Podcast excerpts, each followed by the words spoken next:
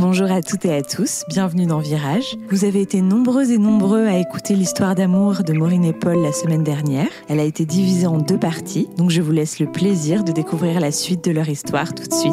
Je vous souhaite une bonne écoute. Ce message, il ressemblait à quoi? C'était un message où tu lui disais que tu l'aimais? Je lui disais que l'eau avait coulé sous les ponts et en gros, euh, que pour moi, notre histoire restait l'histoire la plus importante et la plus puissante dans ma vie et que je la remerciais et que je lui souhaitais vraiment euh, le bonheur. Et à la fin, j'avais fini par euh, t'en feras ce que t'en veux, euh, voilà, à plus quoi. Et c'était quoi ton intention, tu penses, quand tu l'as écrit? Est-ce que c'était vraiment lui souhaiter du bonheur ou est-ce que c'était un peu. Euh, Salut, merde en famille Alors, il y a plusieurs choses qui se sont jouées. La première, c'est que je sais quelque part, je savais à l'intérieur de moi que notre histoire est, a toujours été réelle. Et c'est un peu comme si euh, je, je tentais de se reconnecter à nous avant de mourir, quoi. Parce que j'étais vraiment pour moi en train de mourir à cette époque-là, quoi. Même si tu avais choisi de vivre. Même hein. si je dit, j'étais quand même très très mal en point, même sur le plan santé. Je pense que euh, s'il n'y avait pas eu ça, j'aurais pu, j'aurais pu avoir une attaque, j'aurais pu, j'aurais pu faire un, un truc. Et en fait, c'était comme pour aussi nous rendre ce qui est à nous, Ouais. me libérer avant de mourir. C'était vraiment, je nous dois ce message. Et euh, après, je pourrais mourir tranquille, tu vois. Ouais, ouais. Peut-être. Et après, ça a été vraiment. Je n'ai pas conscientisé, en fait, j'ai pas pris le temps de me dire, mais euh, euh, elle, a, elle a sa famille, elle est avec quelqu'un, elle a un petit. Je me suis rien dit de tout ça, en fait. C'était juste un besoin vraiment d'une puissance. Je ne pouvais pas faire autrement. en fait. C'est- Je, je devais la recontacter. Et toi, comment tu reçois ce message émotionnellement? Moi, c'est un choc. J'y Ouais. crois pas. C'est-à-dire que je suis dans mon salon, je suis debout, euh, devant le canapé. euh, je vois un message sur euh, Facebook. En plus, moi, je l'avais bloqué de partout. J'avais pas du tout Instagram. Et je vois sur Facebook euh, Paul Bier, sans photo, sans rien. Et, je- et tu vois, déjà, rien que de voir le nom Paul Bier avec le début du message Salut Maureen, je- c'est euh, mon cœur s'arrête. Ou il se remet à battre, je sais pas. Et je m'assois sur le canapé et je commence à lire le message. Et je, et je pense qu'il doit se passer bien 10 minutes entre le moment où je lis le message et où je relève la tête vers la personne avec qui je suis pour lui dire je crois que j'ai reçu un message de Paul. et je suis vraiment euh, complètement sur le cul. Et en fait, au départ, je me dis c'est un canular. Mm. Et en même temps, euh, le message que je reçois, donc le fond, il est là, il est je suis là. Et je pense à toi. Et on n'est plus en guerre. Et en même temps, euh, la forme. La forme est. euh, je connecte avec le Paul que j'ai retrouvé au début de notre relation quand on s'est retrouvés, qui est un Paul qui sort de l'errance, qui sort d'addictions euh, très profondes, qui sort de l'autodestruction, alors que moi j'étais dans une petite vie extrêmement rigide, extrêmement rangée, socialement extrêmement acceptée, tu vois, où il fallait pas sortir du cadre, et lui il arrive de son chaos, tu vois, et Ouais. quoi. Ah et ouais, là c'est le dis, choc. C'est le choc des cultures. quoi. et là, je me dis, voilà, c'est le choc des cultures. On est dans deux mondes euh, parallèles, complètement différents. Et c'est le choc. Et du coup, euh, bah là, je réponds à Paul. Donc, j'informe la personne avec qui je suis, la personne avec qui je suis qui, n'est pas du tout inquiète. Et donc, je prends le temps de répondre à Paul et, je lui dis, euh, mais merci, quoi. merci et comment tu vas? Et, en tout cas, j'espère que tu vas bien et tu resteras la personne la plus importante de mon monde aussi. Et, euh, et je suis désolée. Et je te demande pardon profondément pour euh, toute la souffrance en fait que j'ai causée et que j'ai générée dans notre couple. Et j'espère que tu vas bien quoi. Et en fait, de là, euh, on se met à parler tous les jours. On s'envoie des, des centaines de messages. Tous les jours, on fait. Enfin voilà, moi je fais des nuits blanches à lui écrire et tout ça. Mais ce qu'il faut comprendre, c'est que je ne suis pas sûre que ce soit lui. C'est-à-dire qu'il y a encore Mmh. une partie de moi qui se dit c'est absurde, enfin tu vois, c'est fou, mais est-ce que c'est vraiment vrai, tu vois, tellement t'arrives pas à y croire, tu vois, et donc je me dis c'est Paul, et il y a plein de fois où je me dis non mais si c'était pas lui, ou si c'est lui, mais qu'en fait il veut me faire du mal. Si c'est lui et qu'en fait il veut me revoir pour se venger, pour me faire du mal, pour me séquestrer, je me fais des films de dans l'autodestruction toujours, quoi. Bah, non, je suis pas dans l'autodestruction, mais, mais je suis dans une insécurité ouais, euh, émotionnel. émotionnelle et affective à l'égard de Paul, qui est terrible parce que bah, on se quitte et j'ai l'impression qu'il est dans une haine à mon égard à tel point qu'il ne me donne aucune nouvelle pendant sept ans. Et là, il réapparaît comme un, un cheveu sur la soupe. Tu vois, c'est pour le cerveau, c'est incohérent, quoi. Tu vois ce que je veux dire? Enfin, je comprends pas. Et même là, quand tu lui poses la question et qu'il l'explique, bah, on se rend bien compte qu'il n'y a pas d'intention, Mm. hormis celle de répondre à un appel du cœur. Et en fait, moi, c'est ça que je vois pas à ce moment-là. J'arrive pas à envisager que c'est un appel du cœur. Je me dis, il y a forcément une raison peut-être mal intentionnée pour qu'il me recontacte. Du coup, ce qui est marrant, c'est qu'on repart comme euh, un peu à nos 16 ans. Ouais. C'est-à-dire, on, clandestinité, on- entre clandestinité, on Même parle, si c'est, on moi, je parle le par nomme message. quand même à la personne avec qui je suis. on parle par message. On... Il y a un moment donné, en fait, on se dit, euh, bah, écoute, on, on va s'appeler, quoi. Et à ce moment-là, en fait, euh, Et assez rapidement, on s'appelle et on passe 7 heures non-stop à parler, à se raconter nos vies. Et en fait, euh, même à la fin de cette nuit, on savait plus trop, c'est même pas qu'on savait plus trop quoi se dire, mais on avait tellement parlé. Juste, on avait besoin, on avait le téléphone posé, je m'en souviens très bien. Par exemple, moi j'étais sur mon lit, j'avais le téléphone à côté de moi, elle aussi, et on se disait, t'es là? Oui, oui, je suis là. Bonne nuit, ok, vous bonne vous nuit. ensemble. Et voilà, ouais, on s'endort avec. Ouais, euh, ou on s'endormait et puis au bout d'une demi-heure, t'es toujours là? Ouais, je suis là. Et c'est dingue. Il était de nuit. Ah. Donc il n'était pas là euh, sur les trois premières nuits où on s'est appelé. Ouais. Donc ça a quand même enfin, la vie, tu te dis, ça a quand même super bien coïncidé parce que la nuit, c'était pas tout le temps. Et c'était surréaliste parce que moi, bah, j'étais dans ma chambre en train de parler avec Paul alors que mon fils de 3 ans dormait dans la chambre d'à côté et que le mec avec qui j'étais euh, était en train de bosser. Enfin, euh, je sais pas, il y a, y a, un bug dans la matrice, tu vois. Mm. C'est vraiment ces moments où il y a un bug et t'as pas le temps de conscientiser ce qui se passe. En fait, ouais. je suis Et est-ce que rapidement, quand même, surtout toi, Maureen, parce que tu étais quand même beaucoup plus engagée à cette période-là, est-ce que tu te dis rapidement, euh, bah en fait, c'est Paul, quoi Très rapidement, euh, d'ailleurs, euh, je tente à plusieurs reprises d'alarmer la personne avec qui je suis en lui disant Mais tu te rends compte que c'est Paul, ça me fait pas rien. J'ai peur, je, suis touchée par ce qui est en train de se passer. Et cette personne ne s'inquiète pas du tout. D'ailleurs, ce qu'elle me renvoie, c'est de toute façon, c'est une grosse merde, un gros cassos, il sert à rien et il t'apportera rien et de ce que je peux t'apporter. Et je crois que la confiance qu'a cet homme en lui-même à ce moment-là me heurte sur euh, la manière dont il parle de Paul en fait. Et moi, je pense que ma loyauté n'a jamais lâché en fait vis-à-vis de lui. Et donc là, on s'attaque à, bah, quelqu'un qui est encore mon homme en fait dans mon cœur, tu vois, d'une certaine manière. Et donc c'est inconcevable pour moi. Et, du coup, bah, assez rapidement quand même avec Paul, on se dit, euh, faut qu'on se voit se voir, c'est la vérification en fait. Parce que je te dis, je suis toujours dans cet entre-deux de des fois c'est lui, des fois je sais pas, des fois j'ai peur. Et quand je pars euh, le rejoindre le 1er janvier 2019, euh, euh, voilà, à une, ville pas très loin de, chez nous, à ce moment-là, on se retrouve dans, cet espace chez ses grands-parents. Je suis sur la route et je me dis, mais où je vais? Mais qu'est-ce que je fous quoi? Enfin, je veux dire j'ai 24 ans, j'ai un petit bout de 3 ans, euh, je suis avec quelqu'un, euh, ma vie est super bien rangée, d'après les autres, j'ai trop de la chance de vivre la vie que je vis, alors que je suis en souffrance, tu vois, depuis des années, j'ai pas l'espace d'être moi-même, je suis complètement conditionnée voilà sur, sur plein de choses. Et là je, je, pars je suis sur le volant de ma voiture et c'est vraiment ces moments dans ta vie qui sont aussi grisants parce que tout échappe au contrôle. Je pète complètement toutes les barrières. Je ne sais pas où je vais, mais j'y vais et j'ai l'impression de tout faire péter. Et, je crois que c'est la seule fois dans ma vie où j'ai eu le sentiment de m'abandonner.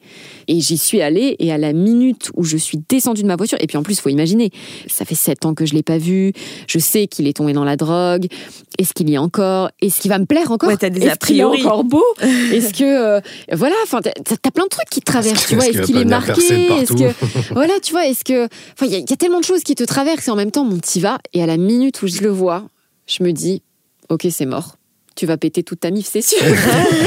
T'as plus chaud, c'est mort en fait. Et, plus il se rapproche, plus je me dis, putain, qu'est-ce qu'il est beau, putain, qu'est-ce que je l'aime, putain, qu'est-ce que j'ai jamais cessé de l'aimer, putain, c'est lui, putain, ce que je ressens, c'est incroyable. tout s'active, tout s'active, tout s'active. Il y a quelque chose de, fou qui s'active en moi. Et en même temps, beaucoup de nervosité. D'ailleurs, la première chose qu'on fait quand on arrive à un mètre l'un de l'autre, c'est qu'on se prend dans les bras et on se fait un câlin pendant cinq minutes. Et juste, on se tient, mais avec une force qui est énorme et on parle pas. Et c'est juste genre. Affectif. Ouais, comme pour vous réparer ah ouais, de, tout ce qui, de toutes ces années où vous avez été séparés l'un de l'autre. Oui, et puis c'est ce côté affection. Ouais. La première des choses, tu vois, le, à 16 ans, c'est complicité. Ouais. Là, à 17, c'est affection. Euh, à 17. Je sais pas pourquoi je dis 17, bah oui. Enfin, mais, mais, parce que euh, nous, j'ai l'impression oui, que... qu'on est resté à 17. Ouais, c'est comme si on se retrouve aussi, et c'est Paul et Maureen de 17 ans aussi qui s'accrochent en fait. Et voilà, et c'est putain, mais t'étais où quoi? Et qui choisissent d'être ensemble cette fois-ci quoi. Ouais. Alors, ça a mis un peu de temps pour ça, mais en tout cas, si on accélère, on passe une semaine ensemble et passer, euh, bah, c'est entre guillemets cette semaine et puis les premières semaines euh, un peu euh, d'illusion romantique de se dire on va pouvoir reprendre comme si ne rien n'était. assez vite se pose le, challenge du qu'est-ce que je fais? Euh, et donc moi, euh, dès que je rentre de cette semaine-là, j'étais déjà en période de plus ou moins de break et de distance avec la personne avec qui j'étais avant de retrouver Paul. Donc là, moi, dès que je rentre, je dis, en fait, c'est terminé, moi, je peux pas. Et donc, c'est comment on va faire avec un enfant, Paul qui n'était pas du tout prêt à s'inscrire dans une parentalité, qui était sevré de nombreuses addictions très dures depuis, voilà, au moins bien un an, mais qui en avait d'autres encore sur certains aspects. Et puis moi, le, le choc des cultures, je me dis, on est trop différents. Enfin, je veux dire, il est sorti du système depuis un moment, il bosse pas. Vraiment un cadre hyper sécure avec un homme sécure euh, pour aller avec euh, je caricature, hein, mais le rebelle qui va t'apporter que des emmerdes, quoi. tu le sais. Et en même temps, ça a été une opportunité pour moi d'enfin m'affirmer en tant que femme indépendante, autonome et d'être moi-même. Parce que Paul, par contre, s'il y a bien quelque chose que j'ai pu être dès le début, c'est moi. Mais quand même, assez rapidement, on s'est retrouvés, euh, passé ces quelques semaines, euh, on a repris là où on s'était arrêté. Donc moi, j'étais en garde alternée. Très vite, s'est mis en place une garde alternée. Et donc les semaines où il y avait mon fils il avait quel âge ton fils? Il avait 3 ans. 3 ans. Il avait 3 ans et donc, euh, donc avec toute la culpabilité aussi que ça incombe. Bah, hein, là, je, passe très vite là-dessus, mais la culpabilité en tant que mère de porter le sentiment d'être celle qui part, qui détruit la famille. Puis moi, l'écho que ça faisait par rapport à mes propres parents qui s'étaient séparés, que j'avais grandi dans cette famille recomposée.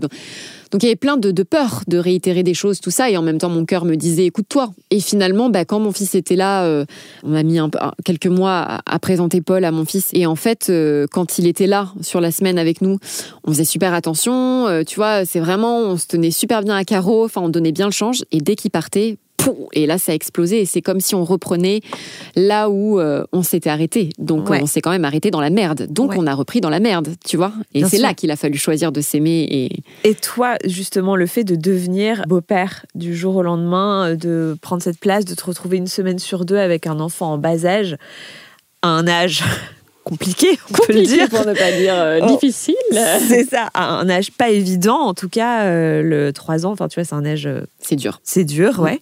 Comment tu l'as vécu, toi? Bah, Déjà, je me suis pas du tout vu beau-père hmm. d'entrée. Je pense que quand on s'est retrouvés, j'ai absolument pas pensé au petit. Ouais. J'étais pas du tout prêt pour ça. Une fois qu'on s'est rejoint et que vraiment on a commencé à habiter ensemble, par la force des choses, il était là et j'ai envie de dire que ça s'est fait un peu instinctivement. Mais moi, j'ai eu énormément de mal à l'accepter. Mmh. Déjà parce que bah, j'avais même pas encore euh, retrouvé mon enfant à moi intérieur qu'il fallait que je m'occupe d'un petit. Impossible à cette époque. Et euh, au-delà de ça, j'en voulais énormément à Maureen. Alors, ça paraîtra bizarre. Hein.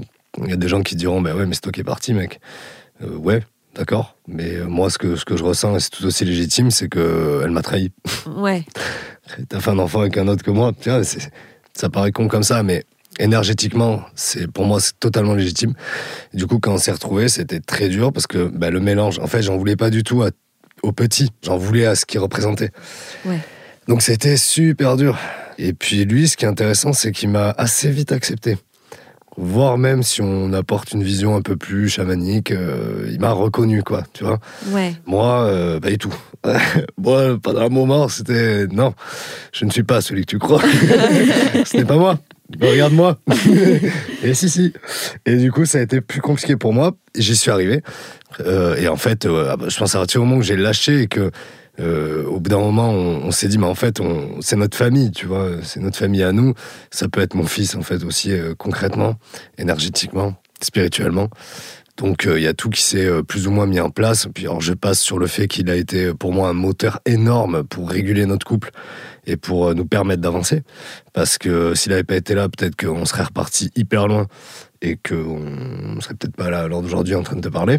Parce que toi, tu t'es senti investi d'un rôle de père Alors, il y a eu ce, bah, déjà, il y a eu cette dimension où il a fallu que euh, j'ai cette posture d'homme. De figure d'attachement. De figure d'attachement et d'homme dans le, côté parental, tu vois, qui m'a fait énormément grandir puisque, enfin voilà, j'ai eu peu de responsabilités entre guillemets, mais j'avais fait le choix, moi aussi dans ma vie, pendant des années, euh, que, en gros, euh, je sois tranquille, que personne ne m'emmerde, quoi, hein, voilà.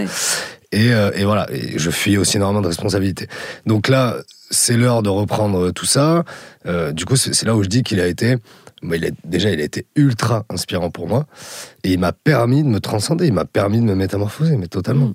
C'est-à-dire qu'il m'a renvoyé sans cesse à mon enfant, moi, que j'ai séquestré, baïonné, ligoté. Ah oui Stupéflip, Et euh, du coup, c'est ça, plus, plus le fait que Je voyais, de toute façon, qu'il m'aimait. Tu, le vois, quoi. Il te regarde, il te, le dit. Il vient le matin, il venait dans notre lit. Polo, polo. Enfin, c'était très accroché. extrêmement affectueux avec Paul et euh, énormément dans la demande de sa présence. Euh, et c'est ça qui était fou. Moi, j'ai du mal. C'était déstabilisant pour Paul aussi. C'était pas possible pour moi. J'avais vachement de mal. Bref. Au fur et à mesure, les choses elles se sont posées. Je dirais qu'il m'a aidé à trouver ma place de père, du coup, au sein de notre famille, de notre tribu. Moi, j'aime bien dire tribu. Et là, en fait, maintenant, et depuis un moment, hein, depuis deux ans et demi, mmh, trois ans, trois ans, voilà, facile, quoi. C'est surtout la première année qui a été dure. Oui. Ouais, une adaptation. Voilà, voilà. voilà. C'est ça, l'idée d'une année, l'idée d'un cycle. Hein, enfin, on a failli se séparer à terme de la première année aussi, hein, parce que c'était quand même euh, très difficile et que, en tout cas, moi, dans mes souvenirs, j'avais euh, le sentiment que Paul m'en voulait, justement, par rapport à mon fils. Et je trouvais ça injuste. C'est-à-dire mm. qu'il y avait une partie de moi qui le comprenait, puis il y avait une autre partie de moi qui avait envie de lui dire Mais va te faire foutre, en fait. Enfin, C'est toi qui t'es barré. Mm. Et puis mon fils, il n'a pas à payer, en fait. Déjà, il a ses parents qui se séparent. Donc si en plus de ça, il est avec euh, un beau-père euh, qui euh, le rejette, alors moi, en plus, avec toutes mes peurs de mère et de mon enfance, donc j'étais constamment dans une espèce de protection de, de surprotection presque. Mmh. où il y avait des choses euh, il suffisait que Paul dise par exemple non écoute là je suis pas disponible pour jouer avec toi et je me disais oh, c'est de la maltraitance. Tu vois ce que je veux dire? J'ai basculé dans l'autre extrême. Et c'était pas non plus rendre service ni à mon fils ni à Paul ni à leur relation. Mmh. et en fait ça a été vraiment une synergie de tout le monde. C'est-à-dire que bah, moi, il a vraiment fallu que je lâche mes attentes euh, de mère dans une famille recomposée de euh, mon fils doit absolument bien s'entendre avec son beau-père et son beau-père doit absolument bien s'entendre avec mon fils. Il faut que ça marche tous les deux, sinon ce serait un échec. Je pense que j'ai dû lâcher aussi euh, voilà la, manière que j'avais de vouloir qu'il relationne dans le sens où je l'entendais. Donc ce qu'ils devaient partager ensemble, pas partager, voilà. Donc plus je leur ai laissé l'espace de créer leur relation, plus ça a été facile pour lui, plus Paul a compris aussi ce dans quoi j'étais prise par rapport à mon fils, la culpabilité, la volonté de le protéger, d'arriver à être une famille euh, et une tribu soudée, et plus euh, bah, mon fils aussi, qui nous a observés et qui pour moi est un petit garçon extrêmement sensible et extrêmement intelligent. Malgré lui, il a, il a senti l'amour, en fait, qui émanait euh, de notre couple. Et, euh, et je pense que c'est ça, pour moi, qui fait la différence entre un parent conscient et un parent, entre guillemets, euh, qui s'en fout. C'est que pour moi, le parent parfait n'existe pas. Le parent conscient fera des erreurs, fera des conneries. Oui, il y a probablement des choses qu'on a faites qui sont des erreurs. Oui, peut-être qu'un jour, il nous dira, maman, Polo, vous avez fait ça, ça m'a fait chier, ça m'a blessé, oui. Mais par contre, bien une chose qu'on fait au quotidien depuis toujours, c'est de se remettre en question en permanence. Et donc c'est de lui parler, c'est de lui demander ce qu'il ressent, ce dont il a besoin, nous de se réajuster. Et je crois que c'est ça. C'est aussi qu'un enfant puisse observer, bah ah putain, bah mon parent aussi fait des erreurs. Ah mais comment il gère l'erreur du coup? Ah, ah, des fois ils se disputent, des fois ils sont pas d'accord. Ah mais ils font la paix. Tu vois Voilà, c'est ça la vie aussi, euh, la relation. En fait, c'est pas juste tout est lisse, tout va bien, et on s'engueule, attends, on va dans la pièce. Non, en fait, c'est bah, là, on n'est pas d'accord. Bah voilà, on n'est pas d'accord. Moi, je suis pas d'accord pour ça, moi aussi. Ok, bah très bien. Euh, bon, ben on fait la paix. Euh, moi, je crois que très vite, il a vu aussi cette alchimie et cette intelligence émotionnelle euh, du cœur qu'on avait tous les deux, qui a été portée par l'amour, et il a baigné dedans aussi, même si ça a été dur pour lui. C'est ça, puis plonger dans l'expérience, en fait. Et c'est ce qui nous a dans euh, l'expérience assez rapidement. Et c'est ce qui nous a profondément soudés. C'est ça qui est incroyable, c'est qu'au départ. pour nous, je pense qu'on l'a vécu. En tout cas, moi, je vais parler pour moi. Je me suis dit, merde, mais en fait, ce petit bout va représenter un frein dans notre couple. Puis, il me renvoyait sans cesse à ce que je pouvais pas faire. Ah mm. ben là, j'aurais retrouvé Paul, euh, ça aurait été simple, je serais partie à l'autre bout du monde, on aurait fait ci, on aurait fait ça. Ben non, là, il faut que je reste à proximité de lui, de son école l'année, machin. Et puis parce que moi, c'était hors de question, euh, même si l'idée m'a traversé un moment de me dire, euh, je me casse et tant pis, je le verrai que les vacances. Très vite, j'ai été rattrapée par la réalité de, la moi en tant que mère. Et je me suis dit, eh, c'est strictement impossible à concrétiser. Impossible, je ne peux pas. Et du coup, bah, il a représenté ça au début et en fait, avec du recul aujourd'hui, bah, je, le regarde et je me dis waouh, mais quel lien, quelle lumière, quel phare dans la nuit, qu'est-ce qui nous a inspiré, qu'est-ce qui a été moteur dans notre évolution, comme tu le disais? J'ai le sentiment, tu disais tout à l'heure, oui, couple épanoui, heureux, on n'est pas toujours heureux, épanoui, il y a plein de fois on s'engueule, il y a plein de fois on n'est pas d'accord, il y a plein de fois où c'est difficile, on traverse des périodes difficiles. Mais par contre, j'ai l'impression qu'on est une famille ultra euh, soudée et unie parce que euh, on l'a choisi en fait. Ça n'a pas été imposé par la vie, c'est on a décidé de s'unir et de faire tribu. C'est marrant parce qu'il y a une citation que je trouve vraiment très très juste sur le couple, c'est on ne choisit pas de tomber amoureux, mais on choisit de le rester. Ouais. Je trouve que c'est vrai, Ouais, c'est ouais, vraiment totalement. quelque chose que vous incarnez, c'est-à-dire que le couple et l'amour, c'est du boulot. C'est pas euh, juste euh, être tellement euh, amoureux que euh, tout est fluide, tout est simple, et c'est Mm. euh, choisir à un moment donné d'être suffisamment courageux pour euh, traverser les obstacles ensemble. Et à l'issue de cette année où vous dites que vous avez failli vous séparer, Mm. est-ce que vous vous êtes fait accompagner, vous avez fait une thérapie conjugale ou quoi que ce soit, ou vous avez bossé qu'ensemble? On y a Alors, pensé. Absolument pas. On, On a y a essayé. pensé, mais on, a a, trouvé essayé. personne. Ah Ouais, ouais, non, non, la vie a fait que euh, c'était c'était pas possible. Mm. C'était pas le moment pour nous. Et en fait, là où c'est génial, c'est que euh, ben, on a dû tout faire par nous-mêmes. Et en fait, comme si la vie nous avait dit, ok, vous êtes, euh, alors, je, je veux dire trois plus Issar, le chien, et Nounours, le chat, donc tous les cinq, la tribu au complet, vraiment à devoir euh, se débrouiller pour devenir une tribu. Ouais. Et, et nous, à se renvoyer sur euh, certains travaux à faire, euh, voilà, euh, sur quel axe on a besoin de travailler, etc. Et en fait, c'est ce qui a permis, je pense aussi, qu'on accède à cette dimension de euh, conscience, du moins d'ouvrir la porte à la parentalité consciente, d'ouvrir la porte au couple conscient, etc. Oui, puis je crois la volonté aussi d'offrir à cet enfant et puis euh, à nos autres enfants, à nos animaux, mais Ben oui. en tout cas, je, je parlerai pour le petit euh, aussi d'offrir à cet enfant euh, quelque chose qu'on n'estimait pas avoir eu. Mm. Et donc, au travers de euh, notre capacité en tant que parents et donc euh, jeunes adultes aussi à cette époque-là, euh, d'arriver à proposer autre chose que ce qu'on avait reçu nous-mêmes, c'était aussi nous réparer en fait. Ouais. C'était aussi proposer à la petite Maureen et au petit Polo quelque chose d'autre et, en faire une référence. Et donc ça a été extrêmement réparateur pour notre couple, pour nos enfants intérieurs, pour les adultes qu'on est. Et c'est en ce sens que bah, moi je trouve que tomber amoureux, c'est vrai, ouais, ça se fait seul et, et ça se fait d'ailleurs euh, parfois euh, sans qu'on le veuille. Mais par contre, l'amour pour moi, il commence quand justement tu sors de cette illusion entre guillemets de euh, c'est fluide, c'est simple, c'est easy. Et tu te dis putain, mais en fait, euh, faire couple avec toi, ça va me demander des efforts. C'est-à-dire, il y a plein de gens qui vont dire oui, mais l'amour inconditionnel, am- mais ok, l'amour inconditionnel, tu aimais du grand tout. D'ailleurs, Paul, j'ai vraiment le sentiment de l'aimer inconditionnellement. Pour autant, tu veux faire couple avec moi, il y a des conditions, c'est tout. Parce que je suis humaine, en fait. Et toi aussi. C'est-à-dire que me dire qu'il m'aime inconditionnellement, ça me suffira pas à ce que si un jour, euh, tu vois, il y a, il y a de la violence, ce sera pas acceptable, en fait. Bien sûr. Pourtant, il m'aime. Donc, tu vois, pour moi, il y a des limites aussi en tant qu'humain. Et je crois que c'est ça qu'on a commencé à comprendre, c'est qu'on s'est dit, waouh, mais en fait, si on veut faire couple, si on veut s'aimer, si on veut faire famille, on a besoin de mettre de la conscience, de fournir des efforts, d'apprendre à faire différemment, d'être dans l'intentionnalité et surtout de se sortir les doigts du cul et d'accepter que ce sera pas toujours facile. Mais c'est pas parce que c'est pas facile que ça veut dire que c'est une erreur, que ça veut dire qu'il faut partir, que ça veut dire qu'il faut lâcher. Mais l'inverse est tout aussi vrai. Hein. C'est pas. euh, Ouais, ouais, tu vois, bien parce qu'on peut se rendre la vie difficile parce qu'on a une croyance limitante de se dire bah, la vie on en chie, donc tu vas chercher à en chier tout le temps dès que tu peux. Mais voilà, c'était trouver cet équilibre quoi. Ouais, puis encore une fois, il n'y a, il y a pas de règle. Nous, ça a marché comme ça. Au début, il a fallu d'abord Ouais. qu'on soit tourné vers l'intérieur, qu'on travaille sur nous, qu'on fasse tout ce qu'on peut, en fait, pour pouvoir, euh, tu vois, se métamorphoser, transcender plein de choses, etc. Et ensuite, se tourner vers l'extérieur. Mais c'est valable, l'in- le- l'inverse est valable. Enfin voilà, nous, ça a marché comme ça. Même si ça a été très compliqué la première année et demie, c'était indispensable Mm. que ça se passe comme ça. D'ailleurs, quand on fait un retour en arrière, qu'on regarde, ça m'arrive plein de fois de me dire, mais même moi, je suis arrivé très rapidement à, à là où on habite. Je suis arrivé très rapidement. On s'est tous mis tous ensemble très rapidement dans un tout petit appart.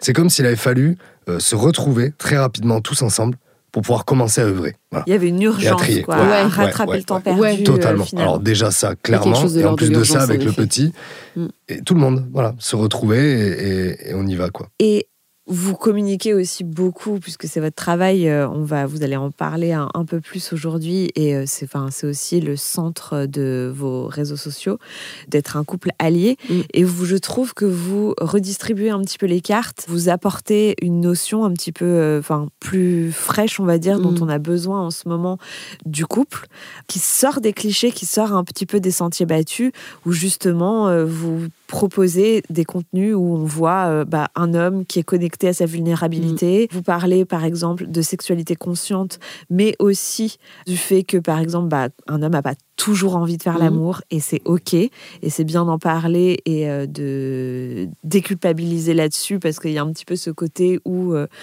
depuis toujours, on voit l'homme comme le prédateur sexuel qui est une source intarissable de désir et qui, euh, et voilà, vous communiquez aussi beaucoup là-dessus. Vous communiquez sur la manière avec laquelle vous avez envie de vous adresser l'un à l'autre pour justement que l'autre comprenne. Et le fait que, ce que tu disais tout à l'heure, tu restes humaine et l'amour inconditionnel n'empêche pas de poser tes limites. Vous parlez beaucoup de choses que vous acceptez pas. Par exemple, tu avais fait une petite vidéo dans laquelle tu mettais que tu avais appris à poser ce qui n'était pas OK pour toi, que parfois, par exemple, si, euh, donc je recite les exemples que tu cites, je ne mhm. sais pas si ça correspond vraiment à ce que vous vivez dans votre intimité, mais je sais pas, euh, Paul te propose euh, de faire un apéro chez des amis, tu n'as pas envie d'y aller, mais tu te forces à dire oui, ok, et en fait, tu n'es pas ok avec ça, et finalement, c'est des petites choses qui entament le couple. Est-ce que c'est ces petites observations anodines, on va dire, du quotidien, qui vous ont donné envie de vous dire un jour, mais en fait, c'est tellement de boulot et nous, on a parcouru tellement de chemin que pourquoi on n'aiderait pas d'autres couples à eux aussi accéder à ça? Il n'y a eu aucune intention de cet ordre. C'est-à-dire que ce qui s'est passé, c'est que moi, j'ai commencé à créer mon compte Instagram euh, il y a deux ans. J'étais anti-réseaux sociaux à la base. Et en fait, euh, je me suis dit, bon, bah, faut que je me mette sur les réseaux parce que euh, moi, j'ai lâché mon taf d'infirmière parce que j'en pouvais plus. Et euh, je me suis lancée, j'ai ouvert mon cabinet, enfin bref, en tant qu'entrepreneur, tout ça. Et je me suis dit, bah, il faut que je crée des réseaux sociaux parce qu'aujourd'hui, en fait, c'est indispensable. Et à la base, je parlais pas du tout du couple. Et ce qui s'est passé, c'est que la vie a fait que d'une manière ou d'une autre, je me suis retrouvée à publier une photo où j'ai parlé à un moment donné du couple parce mmh. que ça m'a traversé, que mmh. c'était important. Cette photo a bien marché. Je me suis dit, tiens, c'est marrant, euh, ma communauté est plutôt réceptive. Donc j'ai commencé à parler un peu plus de ça. Et en fait, ça a explosé très vite, quand même assez rapidement. Plus je parlais du coup, plus je voyais que ça bougeait. Et je me disais, euh, bah moi, mon but, euh, c'est pas de faire du contenu qu'on voit partout, en fait. Et c'est pas non plus d'être l'outsider et reconnu comme l'outsider. Moi, mon but, c'est de vous parler de ce que je vis. Mais à la base, Paul était vachement en recul par rapport à ça. Ça a toujours été mon compte. Donc c'était ma muse, mais euh, il n'était pas forcément euh, proactif sur le compte. Et, euh, et du coup, ce qui s'est passé, c'est que au bout d'un moment, enfin, il s'est bien passé, enfin, parce que parallèlement à ça, moi professionnellement, j'avais d'autres opportunités professionnelles, je faisais certains trucs, et en fait, la vie m'a ramené vers le couple de plus en plus. Elle m'y a ramené, ramené, ramené, même professionnellement, elle m'y a ramené. Jusqu'à un moment donné où je me suis dit, bon, bah, en fait, moi, c'est ça. Il est hmm. là mon domaine euh, d'expertise. Bah, d'expertise. Je sais pas, je me sens pas experte. Moi, je me sens apprentie. Mais tu as quelque chose à apporter aux gens par rapport à C'est-à-dire qu'il y a un état de flow, il y a une compréhension, il y a, il y a des choses, et puis il y a des connaissances aussi euh, théoriques parce que du coup, je me suis formée aussi euh, derrière. Mais il y a quelque chose en fait qui vibre et la vie m'y emmène en permanence. Et du coup, c'est là où on a commencé à plus orienter vraiment notre contenu autour du couple et où j'ai saisi aussi, parce que je découvrais hein, Instagram, les réseaux, comment ça marchait, et là je me suis dit, putain, mais ça pourrait être génial de montrer des situations qu'on vit tous les jours en fait, et de les jouer, entre guillemets, parce que bah, sur le moment où on le fait, on le rejoue, mais c'est des trucs au quotidien, j'ai mon téléphone, on va s'engueuler pour un truc, on va pas être d'accord, ou là on va réussir, on va se faire un check, on se dire putain, on a géré, de suite j'ai mon téléphone, mais quoi, je le sors 50 euh, fois dans la journée, où j'ouvre une note et je dis putain, prochain reel, il faut qu'on parle de ce moment qu'on a vécu, il faut qu'on l'illustre, il faut que. Parce qu'en fait, toute notre vie quotidienne devient une source d'inspiration pour diffuser des messages. Et moi, j'ai plus l'impression que c'est les gens qui indirectement nous ont offert une légitimité qu'on ne se reconnaissait pas, et que c'est en voyant bah, cette légitimité au travers de cette communauté qui grandissait qu'on a commencé à se dire bah, peut-être que notre place, elle est là. C'est ça qui est intéressant aussi parce que je trouve que de même qu'il y a quelques années en arrière, quand toi t'es devenue maman, on n'en parlait pas du tout, bah finalement, de la difficulté euh, que c'est mm. de devenir mère, etc. Mais le couple, pour le coup, vous brisez un peu un tabou. Parce que pareil, quand ça va pas dans un couple, on n'ose pas en parler parce qu'il y a cette espèce de croyance ancestrale que... Euh, bah, si le couple va pas, finalement, c'est archi définitif et euh, que soit euh, ça va, t'es un allié, t'es un allié toute ta vie, mais euh, tu peux pas, tu vois, à un moment donné, traverser un passage à vide, etc. Et c'est en ça que votre contenu fait beaucoup de bien et que les gens peuvent se retrouver parce que finalement, le but, quand les réseaux sociaux sont utilisés à bon escient, c'est de se dire on n'est pas seul et on est tellement, on a, ça va un peu mieux, je trouve, ces dernières années, mais on a tellement été envahi d'images parfaites, de quotidiens parfaits. Du coup, par exemple, si toi, tu vis, par exemple, je sais pas, euh, un baby clash dans ton mm. couple ou quoi que ce soit, parce que bah, l'arrivée d'un enfant dans un couple, ça peut être compliqué, et que tu vois euh, la famille parfaite avec une répartition idéale des tâches, euh, enfin, tu vois, tu te dis, mais mon Dieu, mais il n'y a que moi qui en bave comme ça et tout. Et c'est intéressant de voir votre contenu et de voir que bah, vous arrivez à être heureux, mais que c'est pas tous les jours que parfois vous rencontrez encore des difficultés, que vous faites le choix de les surmonter ensemble, mais que c'est pas que rire, euh, mmh. table parfaite euh, sur Instagram. Et encore la semaine dernière. Mais même, on, parle de, enfin, tu l'as très bien dit tout à l'heure, mais il y a rien de linéaire, tout est euh, oscillation. Et en plus, tu dis, c'est l'impression que c'est ancestral. Moi, j'ai l'impression que c'est très moderne, tu vois. J'ai l'impression que c'est des dernières centaines d'années, tu vois. voilà, je, parce que je, je pense profondément que de redonner ce côté sacré et authentique au lien et à la relation, ça reprend même des, des, des, principes très très très anciens, tu vois. Mais bon, ça ce serait un autre, euh, un autre débat, tu vois. Mais ce qui est intéressant du coup, c'est que j'ai juste envie de rajouter ça. En fait, je pense que l'idée de base, elle est de partager, tu vois. Et personnellement, moi, je m'inspire énormément de tout le monde. Et du coup, on peut aussi s'inspirer de nous, au même titre que tout le monde nous inspire. Ouais. Et c'est ça qui est intéressant. Donc c'est vraiment un partage à la base. Il n'y a même pas d'intention de retour, je sais pas. moi, il y, a quelque chose autour de la culpabilité. C'est-à-dire que moi, j'ai l'impression que je suis quelqu'un qui est toujours énormément culpabilisé pour à peu près tout et rien. Et à un moment donné, ce compte Instagram, je me suis dit, putain, mais en fait, si moi, on m'avait dit ça, si moi, on, on avait fait ça, si moi, oh, ça aurait été tellement un soulagement. Et du coup, aujourd'hui, le fait, parce que quand j'écris un post, quand on crée un reel, je parle aux gens, mais je me parle à moi. C'est-à-dire que je me rappelle à moi-même, Maureen, mais c'est OK. Polo, mais c'est OK. Et si je sais en plus que derrière, eh ben, je vais dire à plein de personnes, les gars, c'est OK.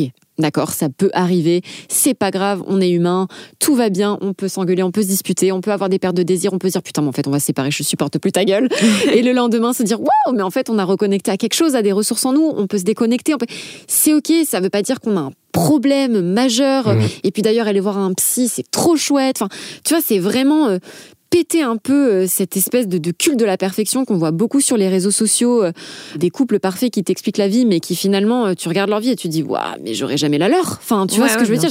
eh J'aurais jamais la leur, tu vois? Donc difficile de, s'identifier. Donc difficile de s'identifier. Les gens en ont marre. Je pense vraiment que les gens, pour aller dans ton sens, bébé, je pense vraiment que les gens en ont marre. En tout cas, moi j'en ai marre en tant que consommatrice aussi de réseaux sociaux. moi, il y a des trucs ça me fait chier. De ce dogme-là de la perfection. Exactement. Et je pense pour, pour te rejoindre aussi, euh, il y en a marre. Et tout le monde en a marre. Et je pense que les gens veulent se tourner vers de l'authenticité, de la spontanéité, de la légèreté aussi.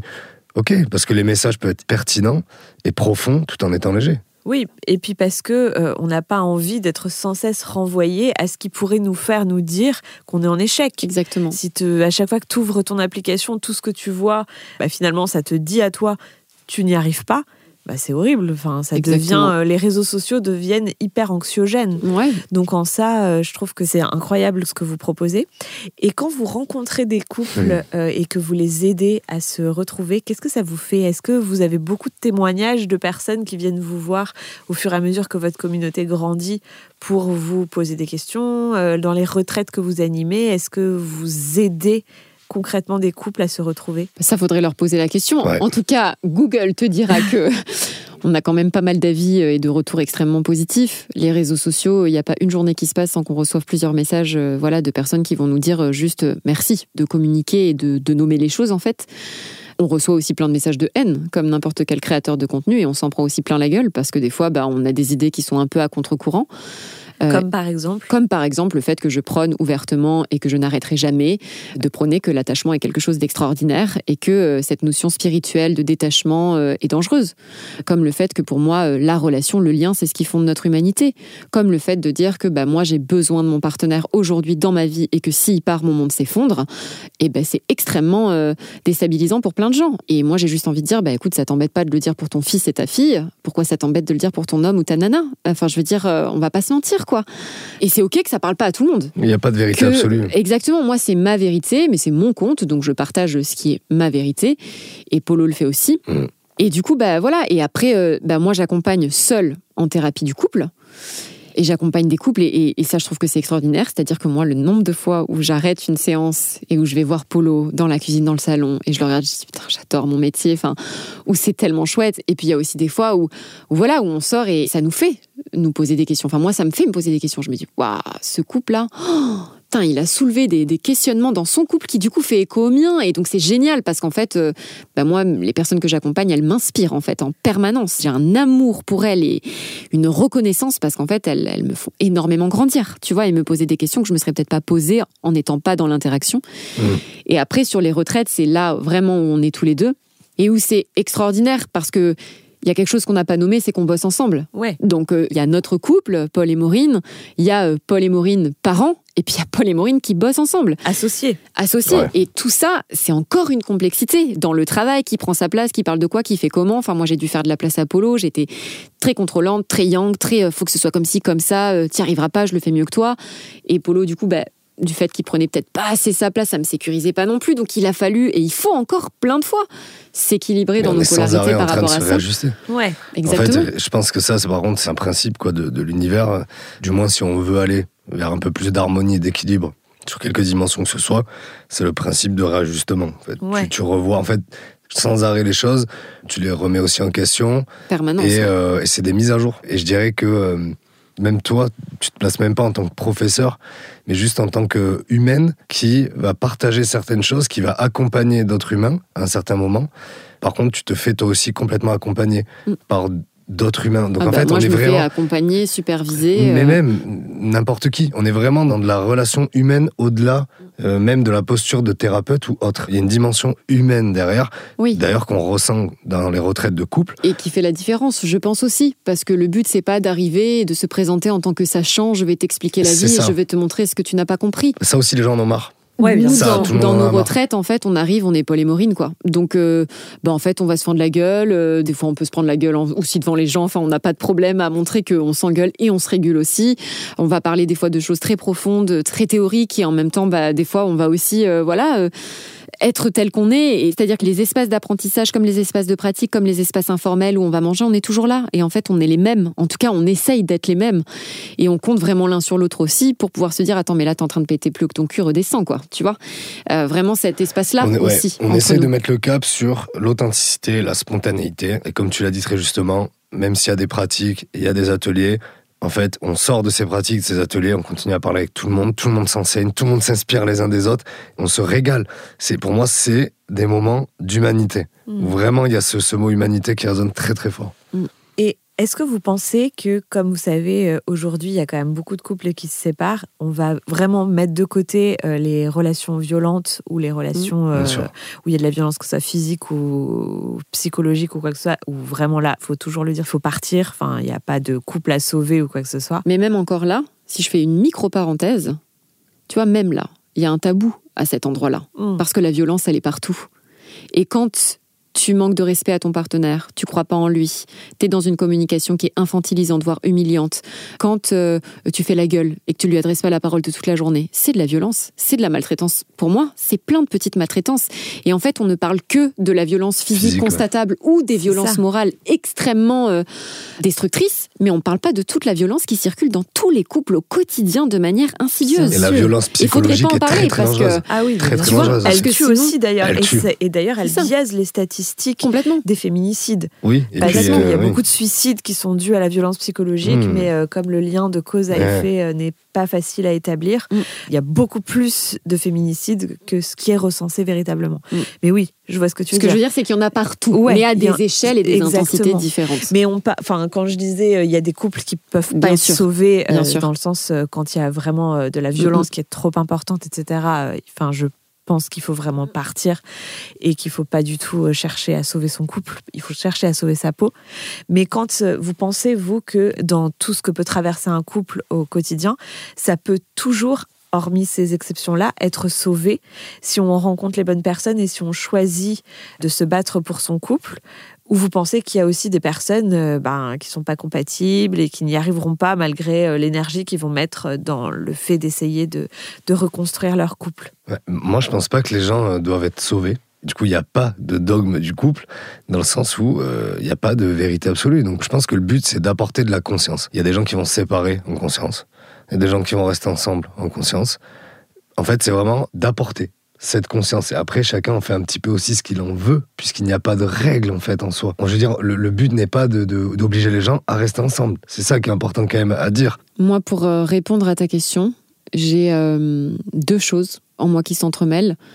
La première, c'est qu'il y a une partie de moi qui se dit que dans la vie, on ne peut pas toujours avoir ce qu'on veut et que en fonction de notre culture, de notre éducation, de notre capacité à intellectualiser les choses, à se connecter à nos émotions, notre réflexion, ce qui est permis, pas permis, on peut vouloir très fort faire couple et s'aimer, comme c'était le cas à 17 ans, on n'a pas réussi à rester ensemble et c'était une bonne chose qu'on se sépare. Donc est-ce qu'on peut tout le temps rester ensemble si on le veut? Je sais pas.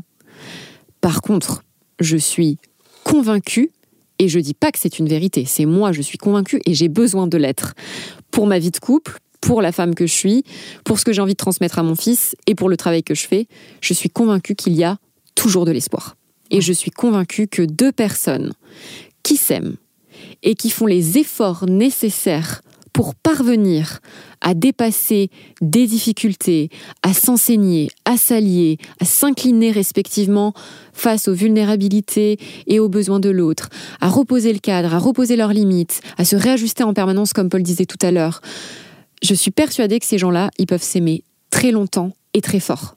Mais j'en suis mais convaincue, mais à mille, mais mille, mille pour cent. Parce que pour moi, l'espoir, c'est la base de l'impulsion de vie. Et ce qui fait tenir dans la vie pour moi, mais peu importe le domaine, c'est l'espoir. Et moi, je cesserai jamais de communiquer ça. Jamais. Et est-ce que vous pensez, avec tout le recul que vous avez aujourd'hui, que votre séparation, ça a été finalement votre force? Et ce qui fait qu'aujourd'hui, vous avez la possibilité d'être vraiment un couple allié euh, l'un pour l'autre et que finalement, si vous deviez euh, recommencer les choses, vous feriez exactement pareil? Personnellement, ouais, je pense que je referais les choses exactement de la même manière, puisque pour moi, tout ce dont on a traversé individuellement et ensemble a amené aux personnes euh, que nous sommes aujourd'hui. Donc pour moi, c'est très clair, et on a eu besoin de cette rupture, on a eu besoin de ces sept ans de silence. On a eu besoin de toutes ces péripéties, de tout ce par quoi on est passé pour en arriver à aujourd'hui. Vous auriez été un couple toxique, vous pensez l'un pour l'autre, si vous n'aviez pas vécu cette période-là? Pour moi, je ne sais pas ce que ça veut dire couple toxique, parce que euh, moi, il y a plein de fois où j'ai l'impression qu'on peut être là un couple tout à fait euh, conscient et responsable, et puis là, dans deux heures, euh, on va avoir des comportements complètement toxiques l'un à l'égard de l'autre l'espace de quelques minutes. Est-ce que ça fait de nous un couple sain, un couple toxique? Tu vois, ça c'est là où aussi on, je pense, hein, par sécurité, on essaye de se mettre euh, dans des cases, tu vois, ou de se décrire de cette manière-là. En tout cas, ce qui est sûr, c'est que on ne sait pas ce qui se serait passé sans cette séparation, mais cette séparation a été plus que salutaire mmh. pour nous, mmh. puisqu'elle est aussi aujourd'hui un rappel en permanence à ce qu'on pourrait perdre. Et moi, j'ai vu ma vie sans Paul ça m'intéresse pas. Et du coup, quand on traverse des phases, parce qu'on en traverse encore plein des fois, où euh, on doute, on en a marre, on est fatigué, on se déconnecte, où on se comprend pas, où on se dit putain, c'est difficile et tout, pour rien au monde, je remettrai en question le lien. Et c'est vraiment quelque chose sur lequel on a extrêmement évolué, mais c'est tout récent. C'est-à-dire qu'on s'est pris la tête la semaine dernière par rapport à la charge mentale, des trucs, tout ça. On a eu une grosse discussion. C'était la première fois de ma vie que j'envoyais un mail, parce que moi, quand j'ai des choses à dire, c'est un mail. Mais en gros, c'était la première fois de ma vie que j'étais sécurisante dans un conflit dur important, avec une grosse charge émotionnelle. Et c'était la première fois que je finissais mon mail en lui disant ⁇ Je t'aime, le lien n'est absolument pas en danger, notre relation n'est absolument pas en danger, je ne menacerai pas la relation, je veux pas te faire peur, je veux pas te faire croire que euh, j'en peux plus, j'en ai ras-le-bol.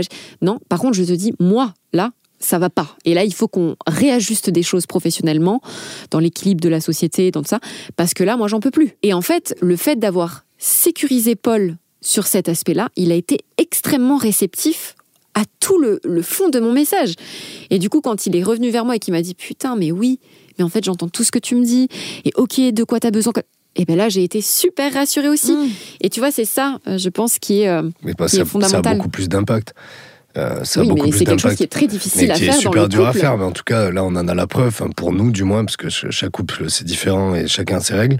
En tout cas, pour nous, euh, ça, ça marche super bien. C'est-à-dire que en rappelant au lien en rappelant la sécurité du lien et de la relation, les besoins et limites de notre allié vont être beaucoup plus entendus, sachant que derrière on a un cas de sécure, donc tu vas l'exprimer, il y a l'espace pour, c'est ok.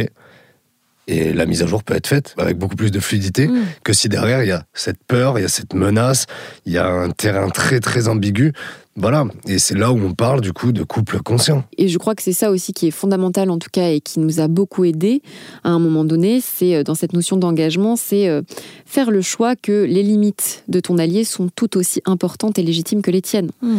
Et donc c'est vraiment sortir de ce paradigme individuel qui est vraiment auto-centré et qui pour moi est euh, fortement porté par le courant du dev perso depuis plusieurs années maintenant et qui nous apporte plein de choses extraordinaires mais qui nous éloigne aussi beaucoup de l'autre parce qu'elle nous, enfin ça nous concentre uniquement sur notre nombril quoi si tu veux. Il y a un moment donné où moi je me suis dit ok c'est plus moi Maureen qui dit bah ça c'est pas ok pour moi et toi qui dis bah ça c'est pas ok pour moi c'est nous Hmm. c'est nous.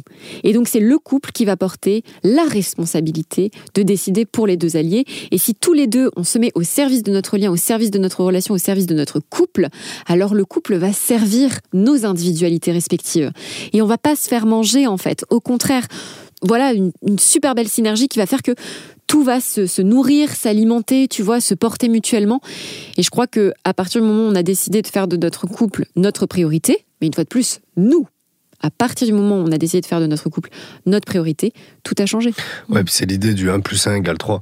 Et Ouais. du coup, on a notre entité couple, et euh, quand on commence à penser avec l'entité couple pour l'entité couple, bah, c'est totalement différent que de penser pour soi et attendre que l'autre pense pour soi et attendre potentiellement une sorte de contrat. Enfin, et pour te rejoindre, bébé, euh, je, enfin, je te rejoins totalement. Euh, pour moi, c'est euh, grâce à la médecine du couple qu'on va pouvoir aussi se rendre notre souveraineté individuelle. Et c'est à travers la relation et le couple qu'on va pouvoir se développer aussi personnellement. Du moins, c'est comme ça que moi je le vois. On a l'espace sécure, on a l'enracinement et l'ancrage sécure pour pouvoir aller explorer et Mm. pour pouvoir s'élever. Donc pour moi, voilà, ça vibre super fort. C'est grâce aussi à, à la médecine du couple qu'on peut se développer individuellement. Complètement d'accord avec toi. Bah, je vous remercie beaucoup. C'était génial d'échanger avec vous sur ce sujet. Vous êtes extrêmement inspirant, donc euh, merci pour euh, le contenu que vous proposez et le beau message que vous véhiculez. Merci à toi, euh, Pauline, de nous Ouais. avoir euh, voilà, invités dans cet espace. C'est toujours Ouais. un plaisir pour nous de partager. Et merci à toi, mon amour. Oui, merci à toi, mon Quand cœur. même. Et merci beaucoup oui, pour l'invitation. Bah, avec grand plaisir. Ouais. Plein de belles choses pour la suite. Yes. Et à bientôt. Au revoir. À bientôt, ciao. Voilà, le moment est venu de se quitter. J'espère que vous avez apprécié cet épisode. N'hésitez pas à me suivre sur les réseaux sociaux comme Instagram, Pauline-du-bas Virage. Et si vous voulez soutenir Virage et me donner de la force, vous pouvez mettre 5 étoiles sur vos plateformes d'écoute et mettre un commentaire si vous m'écoutez sur Apple Podcast. Ça aide énormément pour la visibilité. Je vous donne rendez-vous la semaine prochaine pour découvrir un nouvel invité, un nouveau parcours et se faire embarquer dans un nouveau virage. En attendant, prenez soin de vous et bonne semaine